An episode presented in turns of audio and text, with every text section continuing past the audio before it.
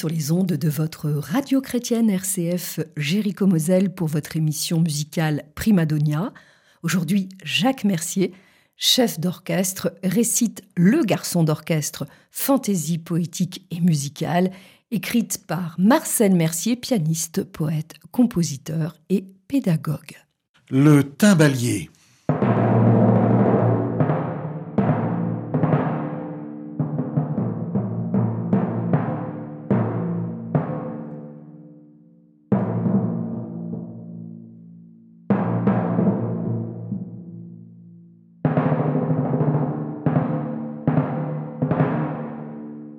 Homme le plus en vue de tout le festival, toi qui trônes là-haut sur ta chaise curule, serais-tu Jupiter, juge de tribunal méprisant l'avocat aux gestes ridicules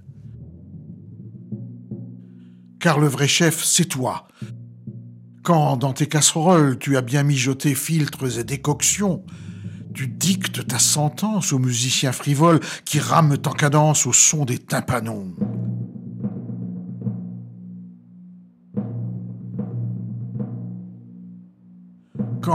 Courbé sous ta loi, il marche au supplice, dans un horrible enchaînement de sacrifices, tu scandes sang et mort, tel un chasseur de tête, et fais pâlir la foule avec tes deux baguettes. Emphatique bourreau, tu signes l'infortune du chef d'orchestre, las, car lui, il n'en a qu'une.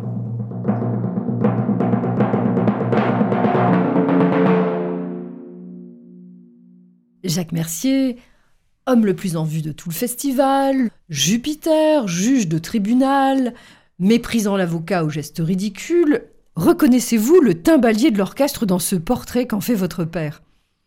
Oui, dès le départ, euh, dès la première strophe, euh, c'est vrai que le, timbalier est la personne qu'on voit d'abord, parce que c'est quelqu'un qui est debout et qui fait face au, chef d'orchestre. Alors évidemment, mon père est un petit peu dans l'outrance, euh, trôné, Jupiter, euh, euh, méprisant. évidemment, il ne s'agit pas de cela, mais c'est vrai que le timbalier est un personnage très très important dans l'orchestre. Et ce que veut dire certainement mon père, c'est qu'il est aussi le maître du rythme même de la même manière un peu que le chef d'orchestre euh, qui est obligé de s'appuyer sur lui. Et c'est pour ça que les, ces deux personnes qui se font face, qui sont debout, euh, ce sont deux pôles de l'orchestre qui s'attirent, qui quelquefois peut-être se, se repoussent parce qu'ils euh, sont peut-être pas d'accord entre elles, ces deux personnes. Mais il se passe quelque chose entre, il y a une, une alchimie qui doit se passer entre un chef d'orchestre et son timbalier. Alors, j'ai été timbalier, mon père a été timbalier. De père en fils Un peu, oui, je vous dis, c'est le, c'est le jeu du hasard, parce que mon père a été plus ou moins obligé, quand il a été réintégré à Metz euh, juste après la guerre. Il était professeur de piano, mais le, euh, le poste de professeur de piano au conservatoire incluait une place de timbalier à l'orchestre municipal. Donc pendant quelques années, euh, il a assumé cette fonction pour laquelle il n'était pas préparé. moi, j'ai fait ça aussi par la suite, euh, mais sans, sans d'ailleurs savoir à l'époque que mon père avait fait ce, type de, travail. Et vous avez un premier prix du Conservatoire national supérieur de Paris de percussion? Oui, c'est vrai. J'ai été percussionniste pendant quelques années, pendant que d'ailleurs je poursuivais mes études de direction d'orchestre. Donc j'ai gagné ma vie avec euh, cette fonction que j'ai lâché avec oh, une petite nostalgie, mais euh, je crois que j'étais mieux de l'autre côté. Euh, euh, j'étais mieux avec une baguette qu'avec deux baguettes.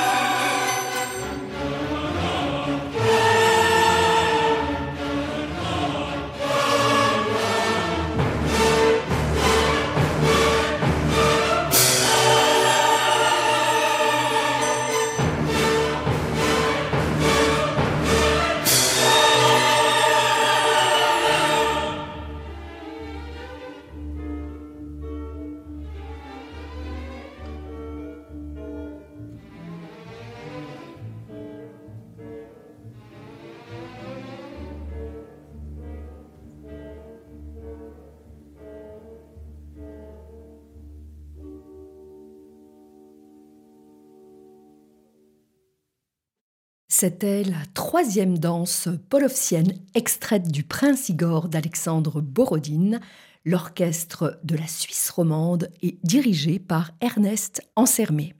Berlioz disait dans son traité d'instrumentation qu'il était difficile de trouver un bon timbalier. Partagez cet avis de Berlioz oh, Je pense qu'au XIXe siècle, ça devait être difficile. Maintenant, on est très bien formé. Euh, mais c'est vrai que le timbalier, d'abord, doit avoir un sens du rythme et puis un aplomb formidable parce que euh, on entend tout ce qui joue. Certaines personnes dans l'orchestre ont un rôle un petit peu plus effacé, mais le timbalier, quand il doit euh, jouer forté, eh bien, il faut tomber au bon endroit au bon moment. Et il y a aussi un autre aspect qu'on connaît un petit peu moins, et, pour ça il faut tendre l'oreille, c'est que euh, un timbalier accorde ces timbales. Les timbales sont, un, je dis pas un instrument mélodique, mais c'est un instrument euh, qui donne des notes alors que la grosse caisse ou les autres instruments euh, à peau ne donnent pas de son de hauteur déterminée. Et donc il faut vraiment faire très attention, il faut être très très très vigilant. Alors avant on avait des, timbales à peau animale, donc c'était très très délicat d'accorder de, manière euh, homogène toute une timbale. Maintenant il y a des peaux euh, plastiques, il y a aussi on a quelquefois des accordeurs. les progrès techniques aident beaucoup. Et dans le même morceau, il fallait accorder plusieurs fois ah, ça changeait, ça changeait beaucoup. Euh, pas dans les symphonies classiques, même jusqu'à euh, Beethoven. Euh, mais après, ça changeait évidemment. Berlioz a fait exploser la, technique des timbaliers. Et puis, vous avez dans un opéra, alors des changements toutes les pages, sinon plusieurs fois par page. Donc, il faut pendant que l'orchestre joue, réaccorder sans qu'on l'entende. Donc on se penche sur la peau, on met l'oreille contre et puis on donne un tout petit coup avec son doigt. Et là, à ce moment-là, ben, on ajuste au mieux.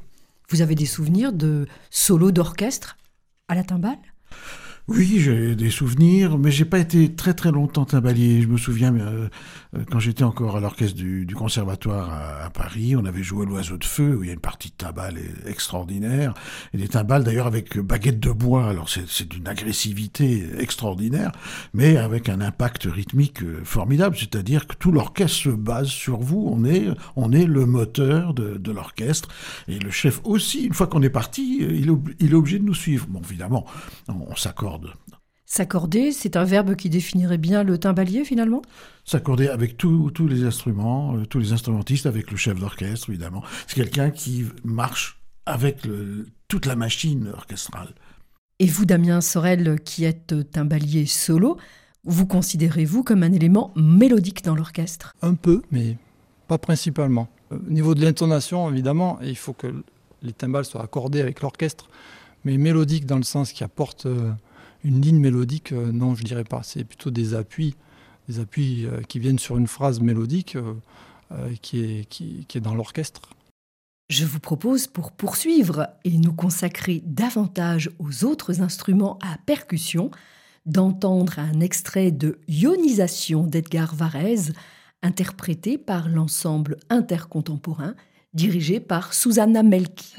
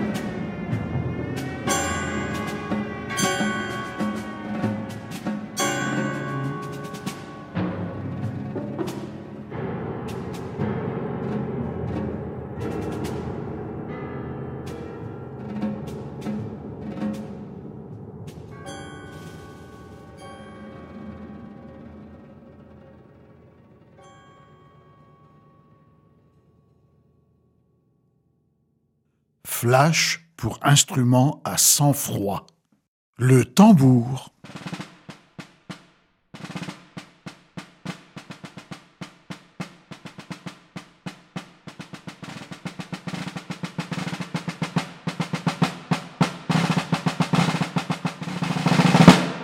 Ce chantre du bourreau se veut hallucinant. Mais crevez-lui la peau, vous n'aurez que du vent, bête et méchant.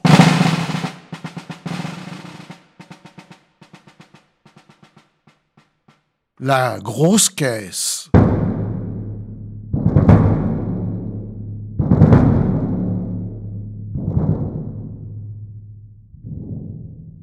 D'un geste auguste et lent, frappant l'éléphant rose, la matrone s'impose et fière comme un pan, reprend la pose.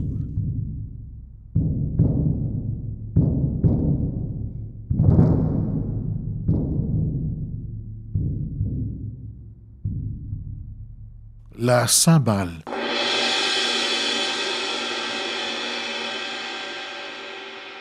Lorsque l'orchestre emballe un vibrant crescendo, tel un soleil cymbale, tu clos par tes bravos le concerto.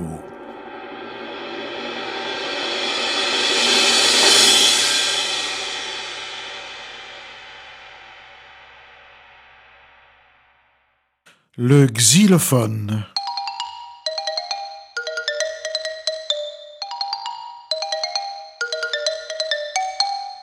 Trépigne xylophone, une volée de bois pervers qui nous étonne, mais qui nous laisse quoi, sans nul émoi Le vibraphone.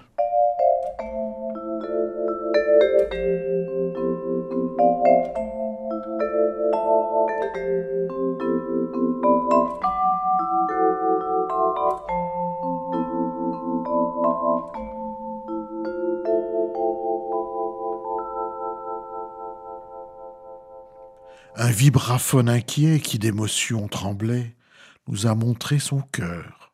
Ce n'était qu'un moteur qui ronronnait.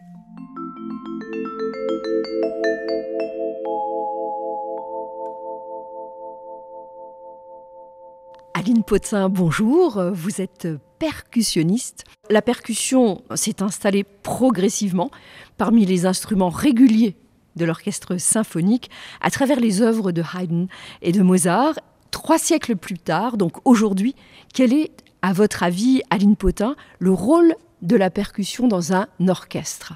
Alors, on peut dire euh, que c'est en même temps, si on compare à une maison, c'est en même temps les, fondations euh, d'une maison. Voilà, c'est un peu le socle sur lequel euh, tout le monde se, base, etc. Et en même temps, ça va être peut-être aussi la décoration quand la, maison est terminée. Voilà, c'est un, peu ça, c'est-à-dire qu'il y a une espèce de socle rythmique de, oui, d'importance en fait au niveau de la percussion, avec les timbales principalement, euh, le trio euh, timbales, grosse caisse, euh, cymbales, mais effectivement avec toute, en fait avec cette famille de percussions qui est infinie, on peut tellement voilà, c'est vraiment c'est le sel et le poivre, ce sont les épices qu'on peut ajouter dans, une pièce pour un orchestre va sonner différemment en fonction justement des, percussions que le compositeur a choisi d'ajouter dans, dans sa pièce. Aline Potin, un peu d'exotisme musical. Je vous propose de rythmer cette émission avec la virtuosité des percussions de Kouroussa.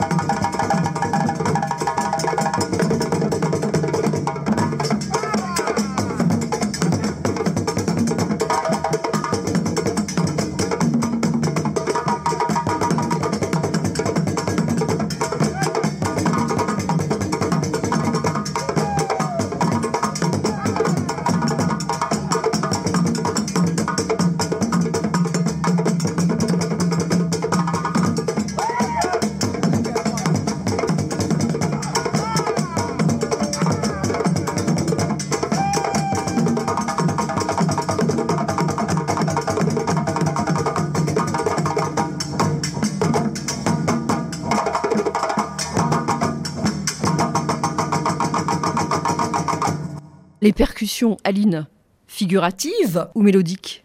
Je dirais dans l'orchestre, le rôle est plus figuratif. Mais finalement, quand vous voyez par exemple le, solo de, de Caisse du Boléro de Ravel, en fait, cet ostinato devient mélodique. Alors effectivement, quelquefois, on nous, on nous cantonne euh, à un rôle rythmique, mais en fait, euh, le rythme peut être thématique en tout cas. Alors euh, évidemment, mélodique de par les instruments de clavier, bien sûr. Mais en fait, c'est vraiment un, pupitre et une famille, encore une fois, tellement riche. Et je trouve que les compositeurs, comme vous disiez, depuis, depuis Haydn, Mozart, déjà à cette époque-là, en fait, c'est vrai que c'était surtout le rôle autour des, des timbales mais ces compositeurs ont ajouté euh, même des instruments euh, exotiques, orientaux, etc. Donc ça, voilà, ça date depuis quand même de bien, bien, bien longtemps. Toujours les saveurs et voilà, les épices. Exactement, pour ajouter quelque chose, une couleur en fait, vraiment une couleur, une. Euh, donc je sais pas, mais en tout cas, je dirais les deux, figuratif, un refiguratif et mélodique.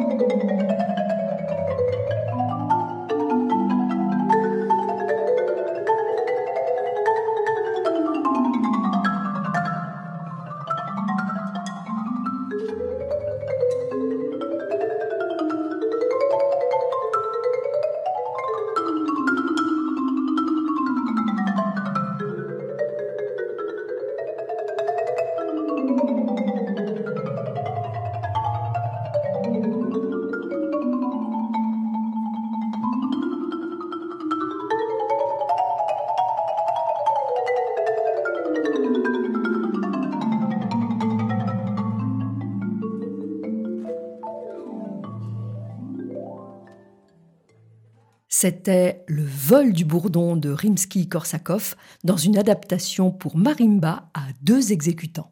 Avez-vous conscience aussi d'être très visuel par rapport euh, à ce que vous offrez? Absolument, absolument. Alors c'est quelque chose peut-être on n'en a pas conscience quand on débute la percussion, mais c'est vraiment euh, oui, effectivement, primordial euh, que ce soit le rôle du timbalier, en effet, qui est un peu comme un second chef d'orchestre, au fond, qui est un peu le, parallèle, le miroir du chef d'orchestre, qui permet effectivement de relier avec, euh, avec les vents, euh, etc. Donc je, je, trouve très important, évidemment, le rôle du timbalier.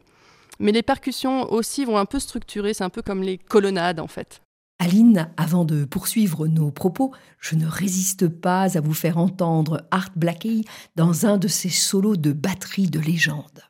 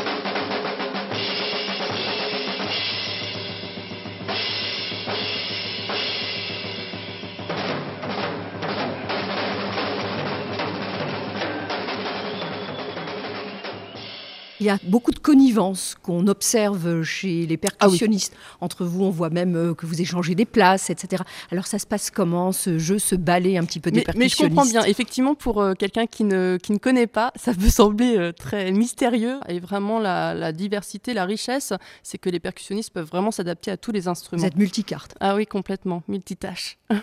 en tout cas, Aline Potin, je vous remercie pour avoir répondu à nos questions. Je vous remercie pour, le, pour la saveur, pour les épices et continuer à nous enchanter euh, bientôt. Merci beaucoup. Et nous terminons avec Sense Maya du compositeur mexicain Silvestre Revueltas avec Leonard Bernstein et l'Orchestre symphonique de New York où l'on savoure l'omniprésence des percussions dans une musique presque tribale.